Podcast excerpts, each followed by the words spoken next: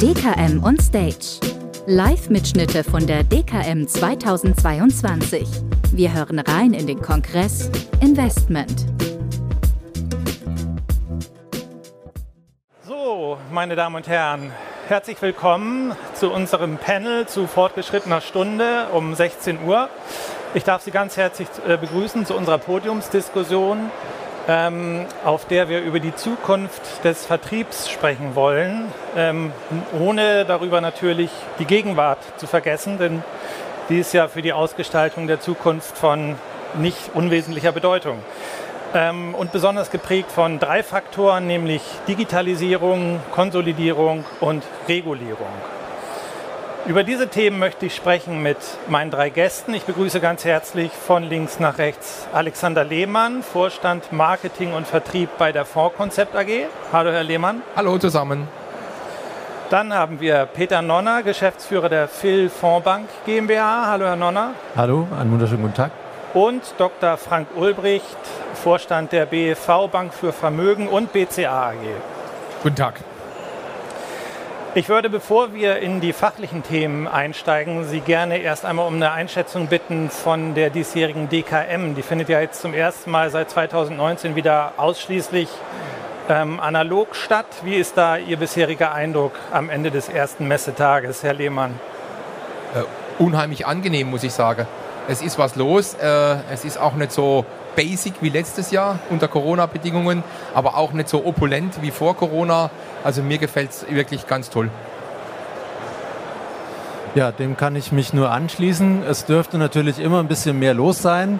Ähm, gerade im Bereich der Investmentfonds ist das immer ein bisschen ruhig hier. Aber ähm, ich, insgesamt ist es, glaube ich, unheimlich wichtig, äh, den persönlichen Kontakt zu haben. Der ist schlicht und ergreifend durch nichts zu ersetzen.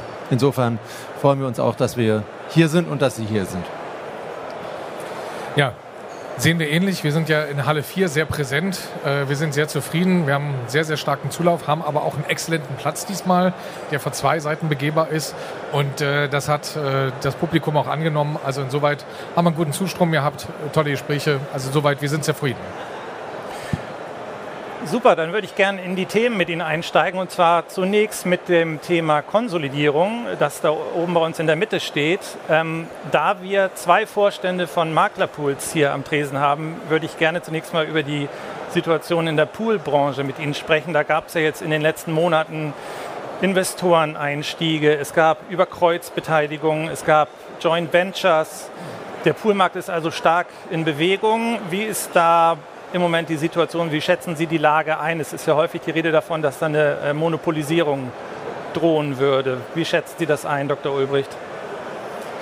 Ja, also in der Tat, ähm, es ist viel los, viel Bewegung. Die Konsolidierung, die uns seit Jahren ja schon voraus und gesagt wird ähm, und prognostiziert wird, ähm, ist jetzt in der Umsetzungsphase. Das muss man ganz klar so sagen.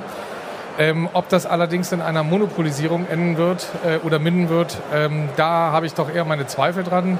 Also wenn man den Begriff des Monopols oder der Monopolisierung äh, nimmt, und das kommt ja aus dem Griechischen, dann heißt ja eigentlich Alleinverkauf, wenn man es mal weitläufig übersetzt, äh, dann hieß es ja am Ende des Tages, es finden Zusammenschlüsse statt und es gibt vielleicht einen, bestenfalls zwei Anbieter und das sehe ich nicht. Weil ähm, man muss halt auch sagen, es gibt ja viele Pools, auch viele Pools mit einer sehr starken Finanzkraft, um eben auch zukünftige Investitionen zu stemmen.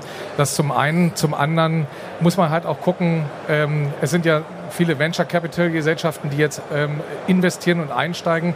Und da muss man da auch am Ende des Tages gucken, wie lange sind denn die Haltedauern? Ja, und auch da gibt es ja Zahlen und Erhebungen zu dem Thema und die sind halt auch nicht länger als fünf Jahre im Durchschnitt. Und da muss man sich auch die Frage stellen, und was kommt nun? Also insoweit auf Ihre Frage eingehend, Monopolisierung sehe ich nicht, mhm. Konsolidierung kann sich durchaus noch durchsetzen oder mhm. weiter fortsetzen. Herr Lehmann, wie sehen Sie das? Ja, das kann ich eigentlich nur ergänzen. Also ist schon einiges gesagt worden. Monopolisierung sehe ich auch überhaupt nicht. Zusammenschlüsse, nein, glaube ich auch nicht. Auch wir bekommen natürlich Anrufe, Anfragen von Investoren, da kommen wir ja auch noch drauf im weiteren Laufe der Diskussion. Äh, und das äh, sehen wir eigentlich relativ gelassen. Wir hören uns das teilweise an aber nicht mit dem Motto, äh, jemand einsteigen zu lassen oder verkaufen zu wollen. Das wird auf keinen Fall bei der Vorkonzept passieren, solange wir vier da das Sagen haben, sondern es geht mehr darum, einfach mal eine Einschätzung zu bekommen, warum und weshalb diese Herren oder Damen da plötzlich aktiv werden. Aber Monopolisierung nicht. Was mit den Plattformen passiert, ist ein anderes Thema. Herr Norner. Ja, ich fange auch mal bei den äh, Pools an. Ja. Ähm, äh, Monopol ist ja nur noch einer, sehe ich überhaupt nicht. Mhm. Äh, Konsolidierung definitiv, weil, äh, und das ist halt das Schöne in der Interaktion zwischen Plattform und Pool, man sieht halt, wenn der Pool leistungsfähig ist, dann äh, zeichnet sich das über IT, über äh, ja, Systemintegration, über äh, Schnittstellen, über wirklich äh, sehr smarte Prozesse äh, aus. Und das kann man eben nur stemmen, wenn man auch eine entsprechende Finanzkraft hat. Insofern äh, tun sich sicherlich kleinere Pools hier einfach äh, wesentlich äh, schwerer als eben hier die beiden Kollegen neben mir äh, und, und andere große Pools, äh, bei denen sich sicherlich hier einiges konsolidieren wird. Wir arbeiten auch an dem Thema Digitalisierung, Automatisierung mit Hochdruck. Das wollen wir, glaube ich, alle, ähm, weil hier da einfach die Reise hingeht und äh, dafür braucht es einfach Finanzkraft, dafür braucht es Ressourcen. Ich glaube, die IT-Abteilung des einen oder anderen Pools ist mittlerweile größer als die von uns. Äh, das erschreckt mich immer ein bisschen, aber andererseits ist es ja auch gut, weil es die Themen dann entsprechend äh, nach vorne bringt. Jetzt scheint ja die deutsche Poollandschaft gerade für internationale Investoren zunehmend interessant zu werden. Warum ist das so? Woran liegt das? Ich verstehe Sie etwas schlecht, muss ich zugeben. weil Es ist ziemlich laut drumherum. Aber okay, ich glaube, es geht um das Thema internationale Investoren. Ich kann auch näher Ja? zu Ihnen rankommen. Ja, ähm, ja ich meine, äh, ganz salopp formuliert, da ist halt ein, es ist halt ein Haufen Geld da, das investiert werden muss. Und da ist jetzt anscheinend mal die Poollandschaft so äh, in dieser Investorenkette oder in der Investitionskette dran. So sehen wir das eigentlich von uns. Also dass einfach entlang dieser Kette jetzt mal geguckt wird, wo ist der Kundenzugang. Ja, Peter hat das Thema Technik angesprochen. Wo ist Technik vorhanden? Wo ist IT vorhanden? Eben um Kunden B2B2C entsprechend zu bedienen. Und da scheinen anscheinend die Pools jetzt mal in dieser Kette dran zu sein, weil sie bisher eben im Portfolio überhaupt nicht äh, dieser Venture Capital Firmen vorkommen. Ich würde vielleicht noch ergänzen, das ist vielleicht sogar wirklich ein guter äh, Aspekt, dass diese Investoren jetzt auf dem Plan äh, sind, weil es einfach zeigt, dass es offenbar ein attraktiver äh, Investitionsgegenstand ist, dass, es, äh, dass sie sich angucken wollen, äh, äh, ob man da sinnvoll Geld investieren kann. Und ähm, das ist ja auch erstmal für uns alle und für die Branche an sich erstmal ein sehr gutes Signal. Ulbricht. Also in der Tat, auf der anderen Seite ähm, darf man eins nicht äh, vergessen, wir sind ja in den letzten Jahren im Poolsektor ja alle sehr stark gewachsen. Ja, es ist ein absoluter Wachstumsmarkt. Und Peter, du hast es ja gerade gesagt, du bist manchmal verwundert, was die Pools äh, an Geld in die Hand nehmen und auch die Größenordnung der IT-Abteilung.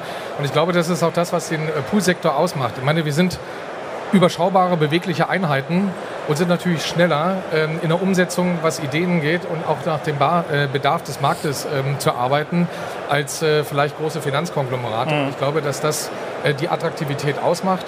Auf der, Ansa auf der anderen Seite, Alexander, du hast es ja gerade gesagt, großer Anlagebedarf im Markt. Ähm, der mag möglicherweise durch einen Harmenzins, den wir ja wieder haben, vielleicht in der Dynamik etwas nachlassen, aber trotzdem in der Tendenz wird sich fortsetzen. Ähm, Sie haben das Thema Haltedauer gerade schon angesprochen, Herr Ulbricht. Ähm, mir hat äh, ein Chef eines großen deutschen Pools vor ein paar Wochen in einem Hintergrundgespräch gesagt, nächstes oder übernächstes Jahr ziehen die Investoren wieder ab. Fürchten Sie das auch?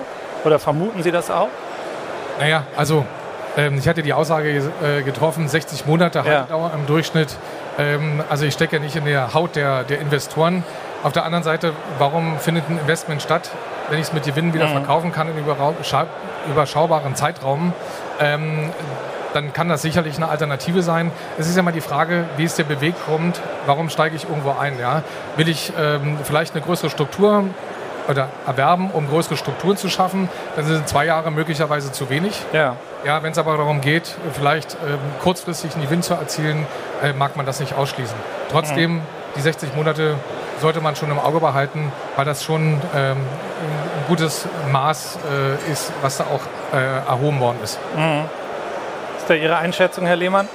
Ja, kann ich im Großen und Ganzen teilen. Ich meine, man schaut sich natürlich als Investor Das eine ist, wenn man diese Due Diligence macht. Ja, das äh, habe ich äh, in meiner anderen Zeit, als ich bei den KVG waren, auch erlebt, ne, weil da gibt es ja auch Zusammenschlüsse. Aber so eine Due Diligence ist das eine. Wenn man dann mal reinschaut in das, was man gekauft hat, dann fängt man doch an, vielleicht nochmal genauer zu kritisieren, äh, zu sanieren, vielleicht nicht, aber zu konsolidieren, sprich auch mal äh, Kostenseite anzuschauen. Und da kann das schon passieren, dass die dann merken, oh, ja, da haben wir vielleicht doch ein bisschen ähm, den einen oder anderen, ähm, nicht Fehlgriff will ich nicht sagen, das ist zu viel. Aber vielleicht das Investment wird dann halt schon mal hinterfragt, bis hin zu, dass es vielleicht doch in diese Situation geht, da gehen wir wieder raus. Das kann schon passieren, ja. Herr Nonner? Nothing to add, wie es so schön neudeutsch heißt. Ja. Äh, Im Grunde genommen ist es äh, ein Stück weit Spekulation. Ähm, am Ende des Tages zählt halt für, und das ist glaube ich schon ein ganz wichtiger Aspekt, für einen äh, Private Equity Investor zählt halt am Ende des Tages die Rendite und die Wertsteigerung. Mhm. Wenn er die nicht in dem gewünschten Maße erreichen kann, ähm, dann zieht er auch seine Gelder wieder ab. Und in der Regel sind die eben nicht Insider, also im Sinne von, die wissen, wo, wirklich, wo sie ihr Geld hinpacken. Die gucken sich eben genau diese Unterlagen an und ähm, ent, äh, entscheiden darauf hin. Aber die kennen eben nicht so die, die, die, die Strömungen in, dem, in der Branche, die, die Dinge, worauf es ankommt, ähm, was eben hier die Kollegen äh, links und rechts von mir und auch hinten der Hans-Jürgen natürlich, was die sehr, sehr genau kennen, weil sie genau wissen, was sie da tun. Hm. Jetzt ist es ja so, dass die Digitalisierung sich weiter fortsetzt, äh, dass die regulatorischen ähm, Anforderungen sich immer weiter zuspitzen. Ist das so, dass nur die großen Pools diese Entwicklungen im Interesse ihrer angebundenen Makler zukünftig überhaupt noch ähm, auffangen können? Würden Sie so weit gehen? Jetzt oute ich mich zwar ein bisschen, als ich ähm, in meiner Zeit äh, als Private Banker oder im Private Banking der BHF Bank äh, noch Kunden beraten habe. Äh, da war es verpönt, den Kunden nach einem Personalausweis zu fragen. Da hat man persönlich bekannt unter den Depoteröffnungsantrag geschrieben. Ähm, diese Zeiten sind definitiv vorbei. Und um heute wirklich äh, regulierungssicher zu beraten, kann man das eigentlich nur noch mit einer vernünftigen IT-Unterstützung. Hm. Punkt. Ich meine, Sie müssen sich vorstellen, wir bei der Vorkonzept, wir haben über 30 Leute in der IT und wir investieren gut drei Millionen Euro jedes Jahr in unsere Technik.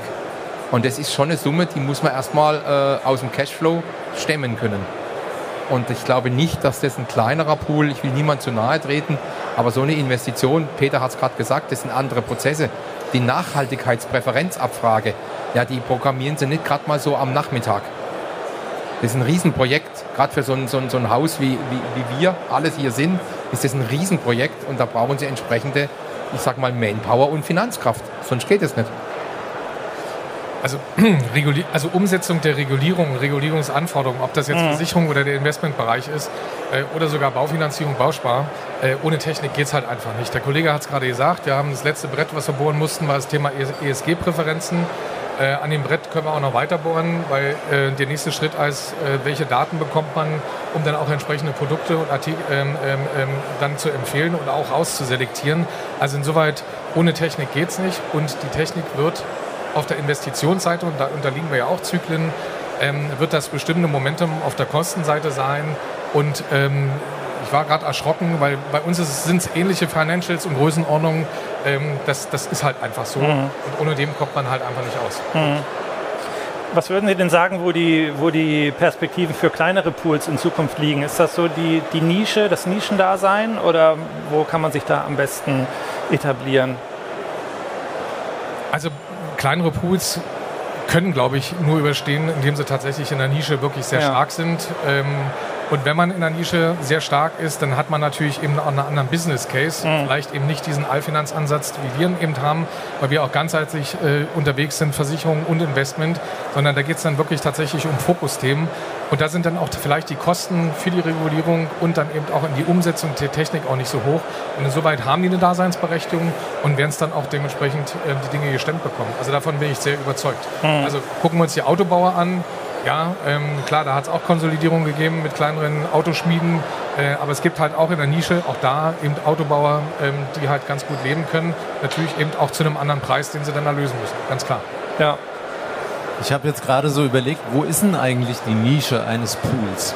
Ähm, Klar, da gibt es bestimmte Themen, aber ich glaube, das sind dann Punkte, die sehr stark personengetrieben sind, äh, dass meine Nische eben die persönliche Betreuung äh, ist oder die, der persönliche Kontakt zu den, zu den äh, Poolmitgliedern. Äh, ansonsten bin ich immer wieder ganz schnell an dem Punkt, wo ich sagen muss, okay, wo ist die, oder ich erinnere mich damals noch, die Top Ten ist auch entstanden, weil Dr. Jung seinerzeit nicht schnell genug äh, in Technik investiert hat. Man endet immer wieder genau an diesem einen Punkt. IT ist key und das ist blöderweise halt auch kein One-Off-Payment, sondern das ist wirklich ähm, ongoing. Das heißt, man muss immer wieder investieren, immer wieder investieren und das kostet einfach viel Geld und das muss man sich leisten können und wollen. Herr Lehmann, welche Nischen halten Sie für lukrativ? Ich frage mich gerade, welche Nische attraktiv genug ist, dass der Pool, das was wir gerade besprochen haben, äh, stemmen kann und da auch noch was übrig bleibt, weil wir machen das ja alle nicht aus karitativen Gründen, ja, sondern weil zum Schluss Kollege, Ex-Kollege von mir hat immer so schön gesagt, es muss was auf den Bon. Also ich, ich, ich frage mich, welche Nische klein genug ist, attraktiv genug ist, dass, äh, ähm, weil wir entwickeln uns ja immer mehr in Richtung Full Service. Ja, dass der Makler im Endeffekt die gesamten Finanzen ja, des Haushaltes äh, mit uns abwickeln kann. Von Versicherungen, Kapitalanlage, Baufinanzierung und so weiter. Also insofern, hm. jetzt habe ich eine lange Antwort gegeben für das Wort, ich sehe keine Nische. Okay, ähm, Herr Ulbricht, wie ist es bei Ihnen? Da haben wir jetzt die Einschätzung jetzt schon von Herrn Nonner und von Herrn Lehmann gehört. Äh, mögliche Nischen für Pools? Also wenn, dann sehe ich sie halt auch auf der Versicherungsseite. Ne? Da ja. gibt es auch immer wieder kleinere, kleinere Einheiten mit einem gewachsenen Kundenstamm. Ja. Tatsächlich auf der persönlichen Ebene, da mag es groß sein. Aber im Großen und Ganzen ist natürlich klar, wir versuchen ja alle dieses Allfinanzkonzept zu fahren. Ähm, also raus aus der Nische. Aber wie gesagt, ich will diesen Nischenbereich nicht tot sagen. Das ist ja auch das, was ich eingangs sagte. Mm, mm. Okay, dann würde ich gerne von der Konsolidierung ähm, zu der Digitalisierung switchen. Jetzt haben wir in den letzten zwei Jahren nicht nur hier bei der DKM erlebt, sondern auch ganz allgemein in der Maklerbranche, dass sie gezwungenermaßen durch die Pandemie sehr stark von analog äh, switchen musste zu digital. Deshalb würde ich Sie gerne zu Beginn ähm, dieses Themenbereichs mal fragen, wenn Sie jetzt zurückblicken auf die letzten zweieinhalb Jahre, welche Erkenntnisse haben Sie eigentlich in dieser Zeit gewonnen? A, für die Zukunft der Branche allgemein ähm, und B, für Ihr Unternehmen, für Ihr eigenes Unternehmen an sich? Na gut, also für die Branche muss man ganz klar sagen, Corona hat uns ja an vielen Stellen die Augen geöffnet. Also Dinge, die wir so nicht für möglich hielten, nämlich den Kunden vielleicht tatsächlich online zu beraten und dann auch alles voll digitalisiert. Jetzt komme ich mal von der Investmentseite vielleicht äh, voll digitalisiert dann auch durchzuziehen. Mhm. Ähm, das war ja für viele Berater, also vor allen Dingen ich bin jetzt mal höflich formuliert, äh, ohne zu diskriminieren, aber so vielleicht für einige Berater 50 plus oder 55 plus war das ja schon auch ein schwieriges Thema. Aber äh, der, der, gewisse Sachzwang, der sich eben aus Corona ergeben hat, ähm, hat das Thema einfach beschleunigt. Das ist die erste Erkenntnis. Die zweite Erkenntnis ist, ähm, auch da kommen wir wieder zurück, dass eben in den Strukturen, in denen wir unterwegs sind, es doch möglich ist, sich schnell zu bewegen, sich schnell auf neue Situationen einzustellen und das eben auch umzusetzen ähm, und das dann eben auch auf die Straße zu bringen. Mhm. Also das sind so die Erkenntnisse und bei uns ist es halt einfach so im Haus, ähm, wir waren ja ohnehin dabei und ich meine, das ist ja so ein ongoing Prozess, die Systeme ähm, zu erweitern, umzustellen oder sogar zu erneuern.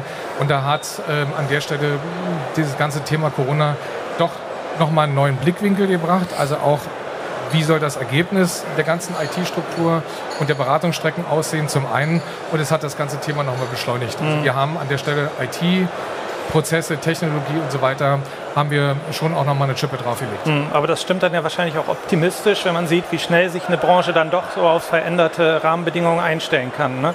Ja gut, aber äh, das hängt natürlich dann eben auch ein Stück weit zusammen ähm, äh, mit den Stakeholdern, mit denen wir ja auch ansonsten noch zu tun haben. Also zum mhm. einen muss der Berater annehmen, klar, er lebt davon.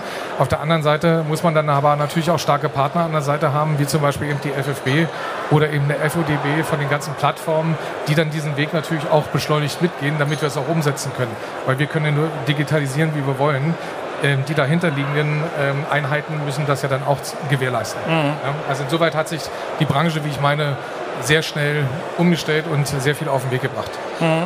Teilen Sie das, Herr Lehmann, diese Eindrücke? Ja, definitiv. Also ich meine, für die Fondskonzept gesprochen war eigentlich Corona nur die Bestätigung dessen, was wir tun. Wir waren schon immer digital. Ja, wir haben schon digitale Prozesse gehabt, ohne Systembrüche vor Corona. salopp formuliert, das Einzige, was wir noch draufsetzen mussten, war die Videoberatung. Ja, dass man da auch einen Abschluss über eine Videoberatung machen kann. Die FFP hat da auch dementsprechend sofort mitgezogen. Und überlegen Sie mal, wir haben im Corona-Jahr 12.000 Videoberatungen abgeschlossen. Abgeschlossen heißt mit einem Geschäft hinterher. 12.000 Stück.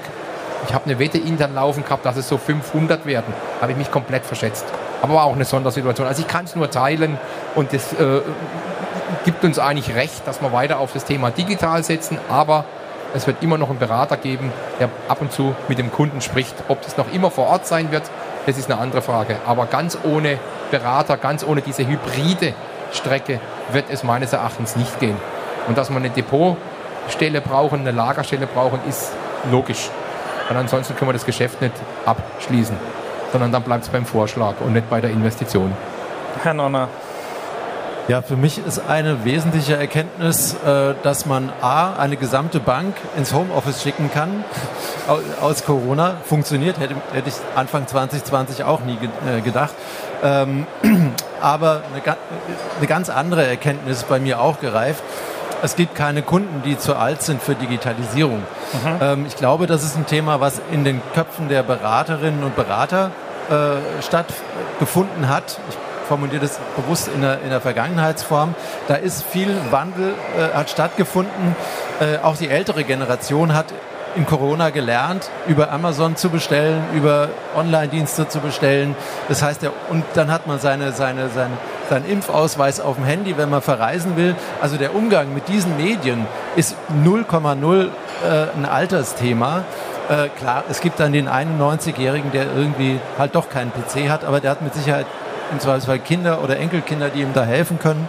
Ähm, also das ist für mich eine ganz wichtige Erkenntnis und das ist dann im nächsten Schritt natürlich auch der, äh, der, der Punkt, wo man wirklich mal über seine Pro Prozesse nachdenken kann.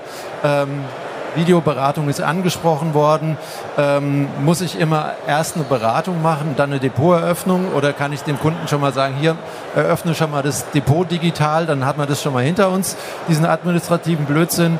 Ähm, und dann machen wir eine Beratung und dann müssen wir nur noch äh, die Fonds kaufen, die da ins Depot rein sollen. Also all diese, ja, disruptiv klingt jetzt so, so gewaltig, aber wirklich Dinge, wo der, wo jeder für sich äh, äh, mal nachdenken muss, wie sieht eigentlich mal ein Modell aus, wie sieht mal ein Geschäftsmodell aus. Und an der Stelle noch ein ganz wichtiger weiterer Punkt. Ähm, Digitalisierung schafft auch Potenzial für Wachstum.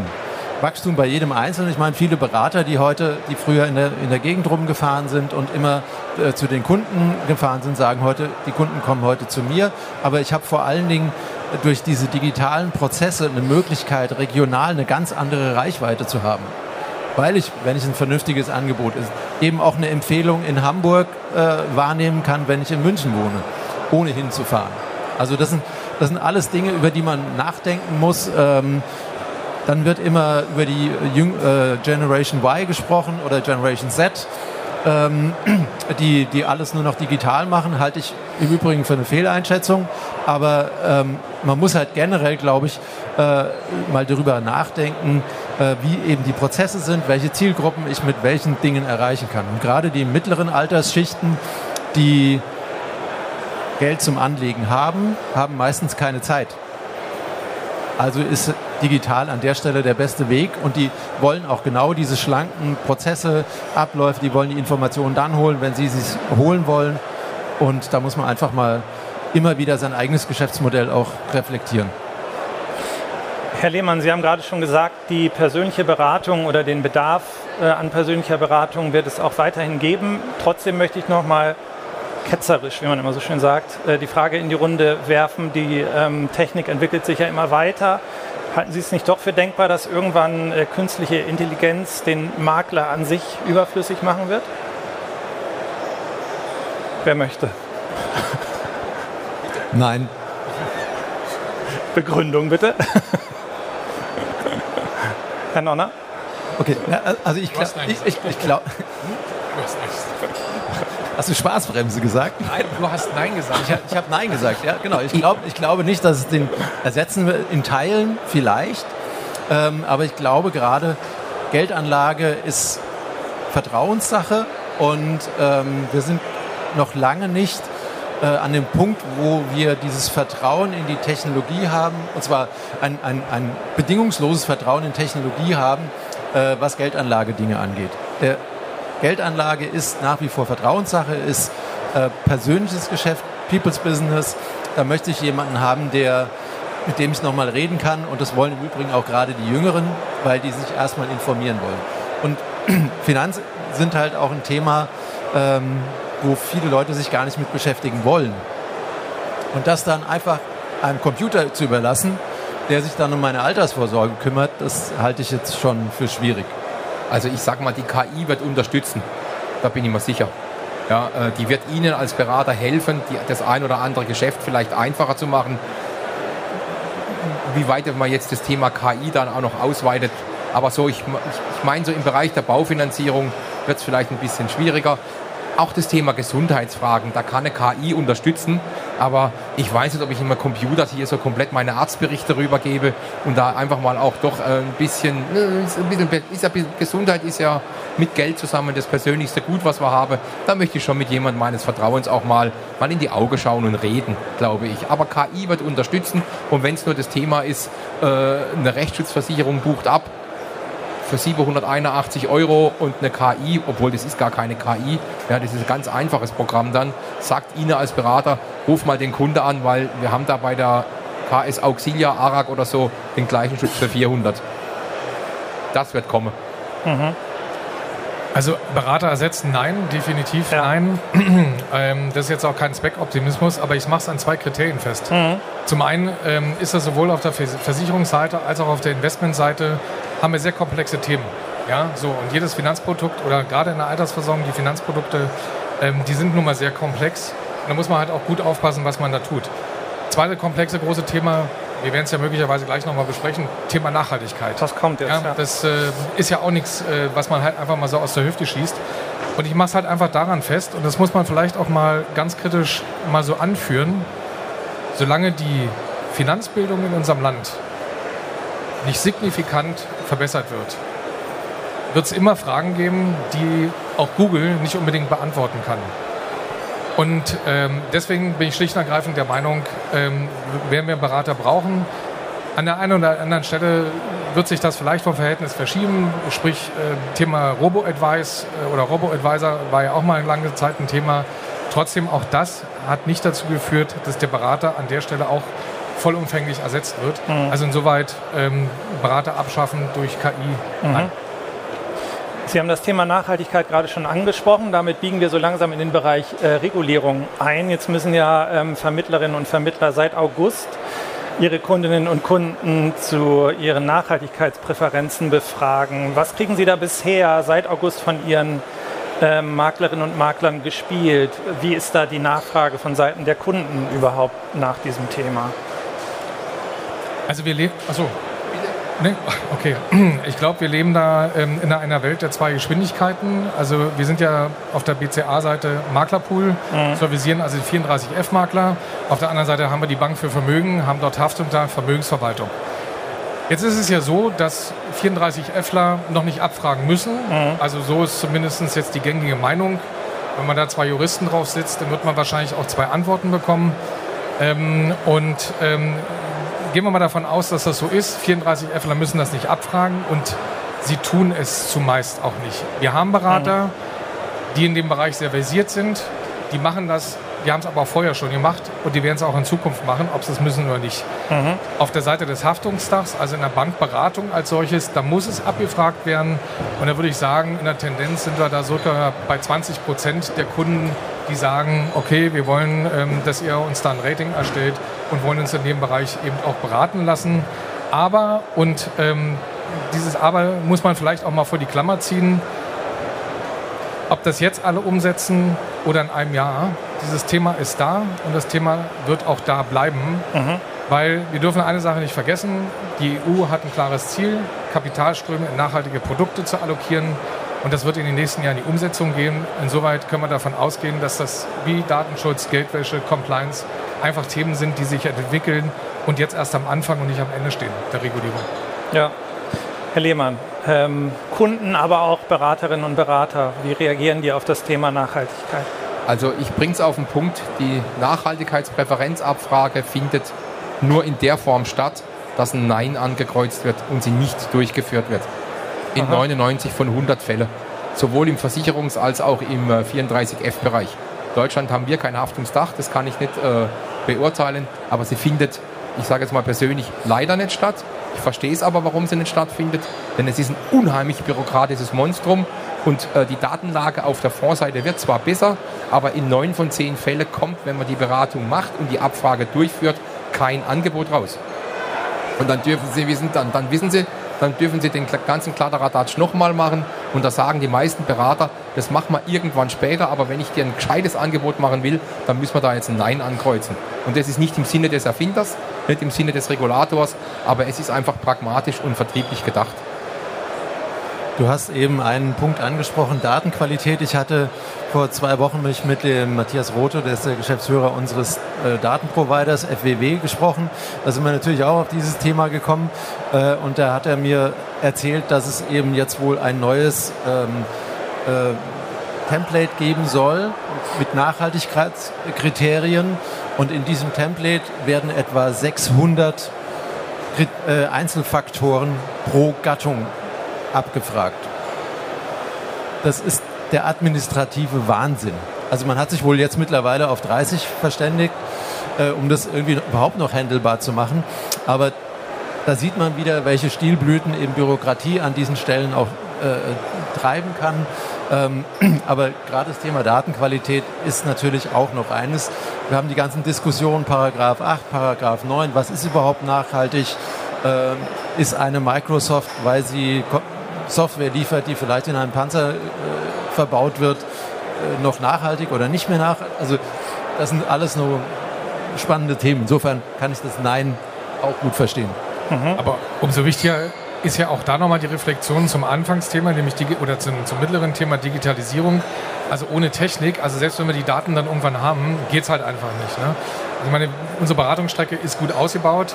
Wir haben auch Filterfunktionen, aber wenn, wenn ich nichts filtern kann, weil die Daten nicht da sind, ähm, dann nutzt das halt einfach nichts. Also insoweit Kriterien abfragbar, ja. ja. 20 Prozent im Haftungsdach findet auch statt. Aber die Frage ist, was kommt danach? Ne? Ja. Äh, mir hat neulich ein Poolchef äh, den Satz gesagt, äh, auch in Bezug auf das Thema Nachhaltigkeit, wenn der Berater sagt, der Kunde will nicht, dann will in Wahrheit der Berater nicht. Würden Sie das unterschreiben, diesen Satz? Oder würden Sie das zurückweisen? Also ich glaube, ganz so hart würde ich es nicht formulieren. Ja, ich glaube glaub schon, dass der Kunde eher nachhaltig investieren will, aber halt komplett naiv an das Thema rangeht mit so einer Ja-Nein-Gedanke. Ja, ich möchte nachhaltig investieren und er hat keinen Blick dafür, was Peter gerade so oder auch Frank ausgeführt habe, was dahinter für ein Aufwand steht, was denn nachhaltig investieren heißt. Wenn das eine einfache Ja-Nein-Sache wäre und dann läuft das alles und dann habe ich meine Produktwelt, dann habe ich mein Modellportfolio, dann habe ich meine Fondspolice, dann ja. Aber äh, insofern will ich das nicht so unterschreiben. Mhm. Der Berater will schon, ne, mhm. aber es ist halt einfach komplett an der vertrieblichen Realität vorbeigegangen, was da jetzt rauskam. Herr Ulbricht, Sie wollten was da, dazu sagen. Dadurch, dass das Thema sehr komplex ist, ist das vielleicht auch ein Grund, warum der Berater sich scheut, dieses Thema vielleicht anzufangen. Ja? Mhm. Aber am Ende des Tages, viele Kunden, also das, das sehen wir eben auch bei den jüngeren Beratern, viele Kunden fordern das Thema ein. Und jetzt ist es eben unsere Aufgabe und das ist nämlich auch ein Teil unseres Jobs, ähm, Alexander, und auch von der FFB. Wir müssen unsere Berater abholen, wir müssen sie fit machen. Also wenn wir die These vertreten, dass das Thema gekommen ist, um zu bleiben, wie es ja so schön neudeutsch heißt, dann müssen wir sie ja auch unterstützen an der Stelle. Deswegen ist diese Komplexität oder die Komplexität rauszunehmen halt nur durch Schulung und durch Technik möglich. Wir haben Schulungsformate, um unsere Berater da abzuholen an der Stelle. Sie können sich da fortbilden, können sich da aufsammeln, äh, um dann eben auch sprechfähig beim Kunden zu sein. Und den Rest muss dann halt im Grunde genommen eigentlich unsere Technik gewährleisten, ähm, um dem Berater das Leben an der Stelle auch so, möglich, so, so weit wie möglich zu erleichtern. Ja. Vor einem Jahr auf der DKM standen wir in einer ähnlichen Runde. Herr Lehmann, Sie waren dabei und da war die ähm, Ampelkoalition gerade noch im Werden und wir haben darüber gesprochen, was da wohl auf die Branche zukommt. Jetzt ist die Regierung fast seit einem Jahr äh, im Amt. Äh, so mit Blick auf die Finanzdienstleistungsbranche ist nicht wirklich viel passiert. Äh, wie bewerten Sie die Arbeit der Ampel in Bezug auf die Finanzdienstleistungsbranche bisher? Ach, ich will die gar nicht bewerten, weil die haben ganz andere Themen. Ja, und ich glaube, die sitzen alle mal zusammen und sagen, wisst ihr noch, wo wir das, das, das, dieses Selfie gemacht haben? Da wollten wir die Welt verbessern. Ja, und dann ist bei denen ein Weltbild zusammengebrochen. Insofern will ich das gar nicht äh, beurteilen, ob sie okay. gut oder schlecht arbeiten. Mhm. Ich will nicht in denen in ihrer Haut stecken. Äh, weil die müssen alles auf einmal. Äh, also Hofreiter schreit nach Waffen. Leute, das hätte man vor einem Jahr niemand äh, äh, überhaupt nur, den hätte man für verrückt erklärt und da rausgetragen gleich. Ja, also insofern, das geht, äh, ein Grüner geht zu einem Scheich und fragt nach Gas. Ja, das, geht, das ist unglaublich. Insofern, ich glaube, unsere Themen, auch Provisionsdeckel, wir haben es gestern mhm. ja beim AfW gehabt, das Thema ist erstmal, das ist nicht so wichtig, ja, weil wir andere Themen haben. Wir werden nächstes Jahr als Branche und wir als Berater, und da müssen wir sie alle unterstützen, wir werden dem Kunden geplatzte Träume, ja, äh, wie soll ich sagen, nicht verkaufen müssen, aber wir werden ihm helfen müssen, zu sagen, dein Haus kannst du ab, kannst du knicken, weil du musst äh, 4% mehr Zinsen bezahlen, das kannst du nicht leisten. Äh, der ein oder andere Sparplan, wir hatten es heute Morgen schon davon, der wird eben nicht stattfinden, weil 300 Euro mehr Gas bezahlt werden muss, die Energiekosten gehen hoch. Ja, und äh, last but not least, das muss der Kunde erstmal verarbeiten. Und das wird uns einfach als Berater fordern, dem Kunde, wie soll ich sagen, über diese emotionale, auch mein Depot, das seit 15 Jahren nach oben geht, geht nicht mehr einfach nach oben. Da sind mal in einem Monat 10% miese. Ja? Und dann kriegen sie vielleicht mal einen Anruf vom Kunde und sagen, das kann doch nicht stimmen, das muss doch ein Datenfehler sein. Das wird das Thema nächstes Jahr werden. Also insofern und hoffen wir alle, dass wir nicht noch mit einer ganz anderen Überraschung kommen und ganz andere Themen noch diskutieren müssen, wenn sie uns noch diskutieren lassen. Also insofern geplatzte Träume des Kunden managen. Das ist das Thema nächstes Jahr. Leider kann ich da nicht positiver mit Ihnen umgehen. Dennoch hat er Christian Lindner zumindest angekündigt, dass er in diesem Jahr noch ein Konzept vorlegen will für die geplante Aktienrente ähm, nach, nach schwedischem Vorbild. Ähm, wie, wie blicken Sie darauf? Grundsätzlich, da stand ja schon ein bisschen was zu im Koalitionsvertrag auch. Skepsis oder Vorfreude? Äh, ich sag mal so, alles was äh, jetzt bitte ich um äh, Nachsicht, weil ich bin ein Fondsmensch. Äh, alles, was Altersvorsorge ist und nicht Versicherung und staatlich gefördert wird, ist gut. Punkt. Äh, Beteilig Beteiligung in Aktien, also sprich Beteiligung des, des Menschen am Produktivkapital, ist gut, weil es eben mehr Rendite bringt als ein Sparbrief. Oder ein Spaßbrief, wie wir es ja auch, das Spaßbuch. Also insofern, äh, ist das alles gut. Die Details sind nachher entscheidend. Äh, es gab ja andere Konzepte. Riester hieß das eine, glaube ich, ähm, das an Komplexität, glaube ich, äh, kaum zu übertreffen war, ohne das jetzt ähm, wertend zu meinen. Ähm, also die Frage, es muss ein, ein, einfaches Konzept sein, es muss konsequent sein. Äh, Wenn es staatlich, steuerlich irgendwie gefördert wird, äh, die Altersvorsorge nach vorne zu bringen, dann ist das in jedem Fall besser als das, was wir jetzt haben. Mhm. Also ich kann nur sagen, Glück, Glückwunsch Deutschland 2022. Ähm, als eine der letzten Länder führt wir das ein. Also man muss das jetzt mal so sarkastisch sagen. Ja. Also über viele Jahrzehnte machen das ja schon andere Länder sehr erfolgreich. Also insoweit begrüße ich dieses Thema natürlich. Aber es muss halt sinnvoll eingesetzt werden und es muss auch wirklich die Möglichkeiten geben, ähm, das dann auch wirklich jedem zugänglich zu machen. Also insoweit begrüße ich es, wenn es dann jetzt mal endlich verabschiedet wird. Und ganz, ganz wichtig ist, dass das nicht wieder so ein bürokratisches Monster wird. Mhm. So kriegen Sie Szenenapplaus, Herr Herr Lehmann, ja, Sie wollten noch was sagen. Ich bin da nicht ganz so zuversichtlich, dass es kein bürokratisches Monster wird. Ja? Und ich bin auch nicht sicher, ob das kommt, weil äh, es wird ja auch sehr viel zerredet in Deutschland. Leider Gottes. Ne? Und das wird vielleicht auch noch zerredet von allen möglichen Seiten, die da wieder ihre Interessen mit reinbringen. Ja, von äh, äh links wie rechts, von äh, oben wie unten. Immerhin scheinen ja die Provisionsrichtwerte jetzt auch vom Tisch zu sein. Zumindest kamen da entsprechende Signale von der BaFin. Ne? Ähm, gut, dann würde ich gerne mit Ihnen in die Schlussrunde einbiegen und Sie nochmal um einen Ausblick für das kommende Jahr bitten. Einmal mit Blick auf die Branche und auch was Ihr Unternehmen plant. Mit Blick auf den Markt haben Sie ja schon von vielen geplatzten Kundenträumen gesprochen, Herr Lehmann. Ne? Ich habe ja praktisch den Ausblick schon halb gegeben, ja. ne, sozusagen für die, für die Branche. Ja, also ich kann Sie nur ermutigen, bleiben Sie da am Kunden dran, ja, dass diese geplatzten Träume, äh, dass er die einfach verarbeitet, der Kunde. Und das Zweite ist dann jetzt auf die Fondskonzept bezogen.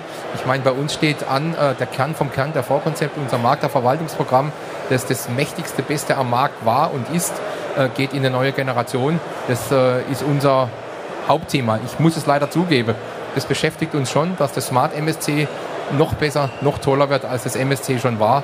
Und ab 1. April ist kein Aprilscherz, ist es dann soweit und da haben wir wieder richtig Spaß und wieder die Nase vorn. Herr Nonner. Ja, ich kann äh, in dem Punkt Kunden dem nur zustimmen. Also das Prinzip, dem Kunden geht's gut, er meldet sich nicht. Ähm, das ist ein relativ gefährliches, weil er meldet sich dann im Zweifelsfall mit der Auflösung äh, der Verträge. Aber was Herr Lehmann schon ausgeführt hat, das gilt gleichermaßen für uns.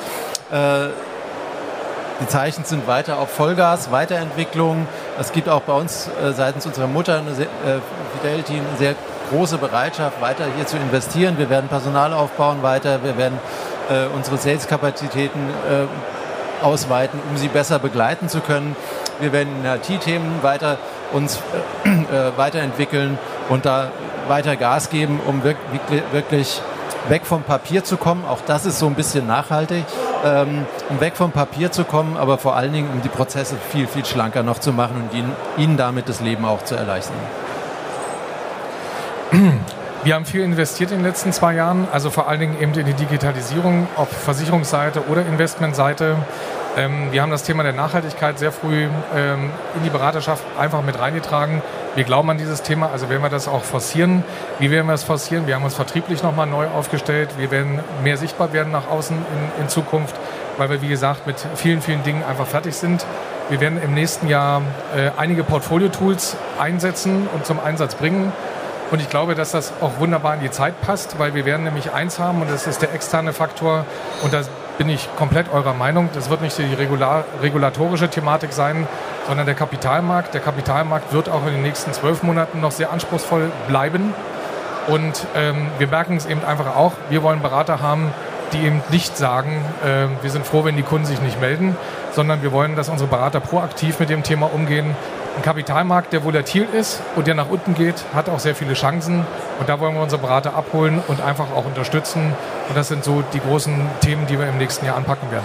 Wie wichtig, wichtig wird es denn grundsätzlich sein, im nächsten Jahr dann als Berater oder Beraterin aktiv auf die Kundinnen und Kunden zuzugehen, sozusagen als Kümmerer, äh, um sie in diesen, in diesen unsicheren wirtschaftlichen, politischen Zeiten an die Hand zu nehmen?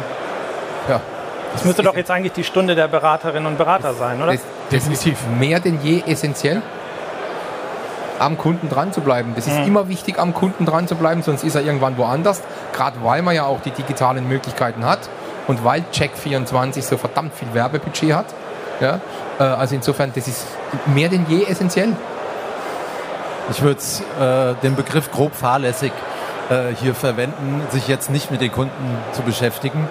Ähm, und ist schon angesprochen worden, irgendwie ein Newsletter oder so. Das ist einfach immer wieder beim Kunden aufschlagen, äh, Care Calls machen bei den wichtigen Kunden, äh, all diese Dinge. Da kann man mit wenig Aufwand oft schon sehr viel erreichen, wenn man technisch vernünftig aufgestellt ist.